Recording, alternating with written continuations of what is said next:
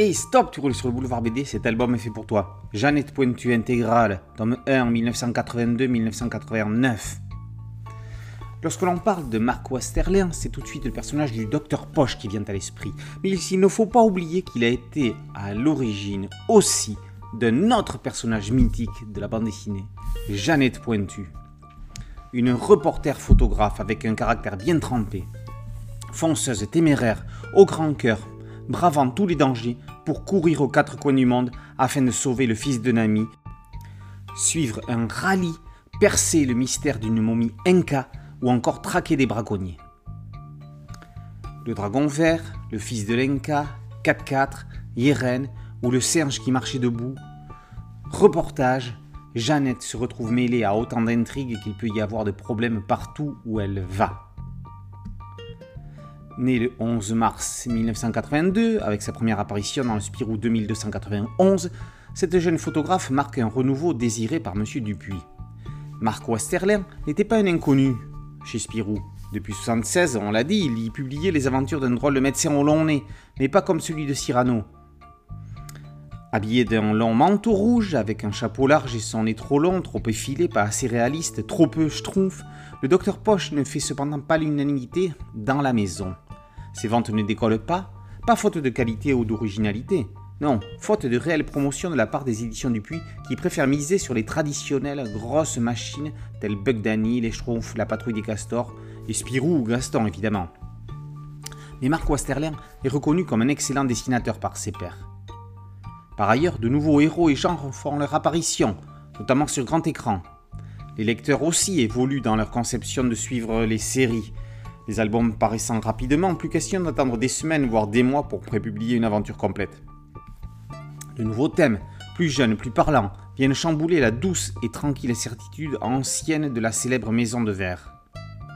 Avec de nouveaux noms comme Isler, Alain Daudier, Didier Conrad, Tom et Jean-Ry, Franck P, de nouveaux héros débarqués, plus sensibles, plus humains, plus ados, plus maladroits parfois.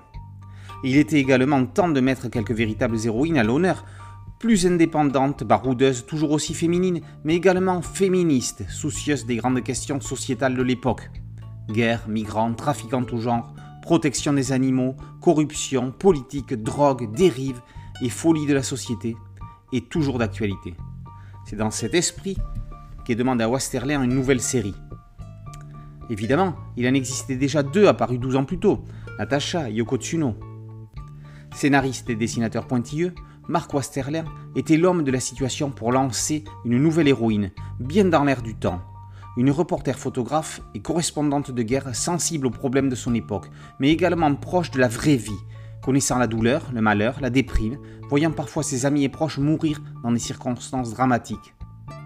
Une BD adulte, dans un dessin, pour ados.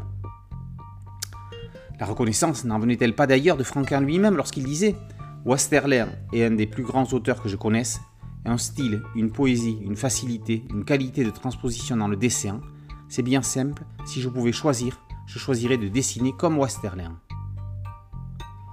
Malgré ses reconnaissances et soutiens au sein même de la maison du puits, cela ne se fera néanmoins pas sans mal. C'est le début de cette époque que cette intégrale vous propose de redécouvrir les cinq premières aventures de Jeannette Pointu, introduites par une préface fort longue, détaillée et sans langue de bois d'Alain de Cuiche, rédacteur en chef de Spirou, entre 78 et 82. Quatre autres volumes sont prévus afin de rassembler pour la première fois les 21 aventures de cette héroïne bien dans son temps. Les éditions du tiroir ont mis un soin tout particulier à réaliser cet album richement illustré et respectueux des mises en page initiales. A noter que cette parution a bénéficié d'un financement participatif avec de nombreux avantages et cadeaux sur la plateforme Ulule, comme souvent pour les albums des éditions du tiroir. Quel plaisir de retrouver Jeannette Pointu, cette Madeleine de Proust des années 80. Jeannette Pointu, l'intégrale 82-89 par Westerlin et par aux éditions du Tiroir. Merci à mon ami Thierry Ligo pour cette chronique. Boulevard BD, c'est un podcast audio et un site dédié et une chaîne YouTube. Merci de liker, de partager et de vous abonner. A très bientôt sur Boulevard BD. Ciao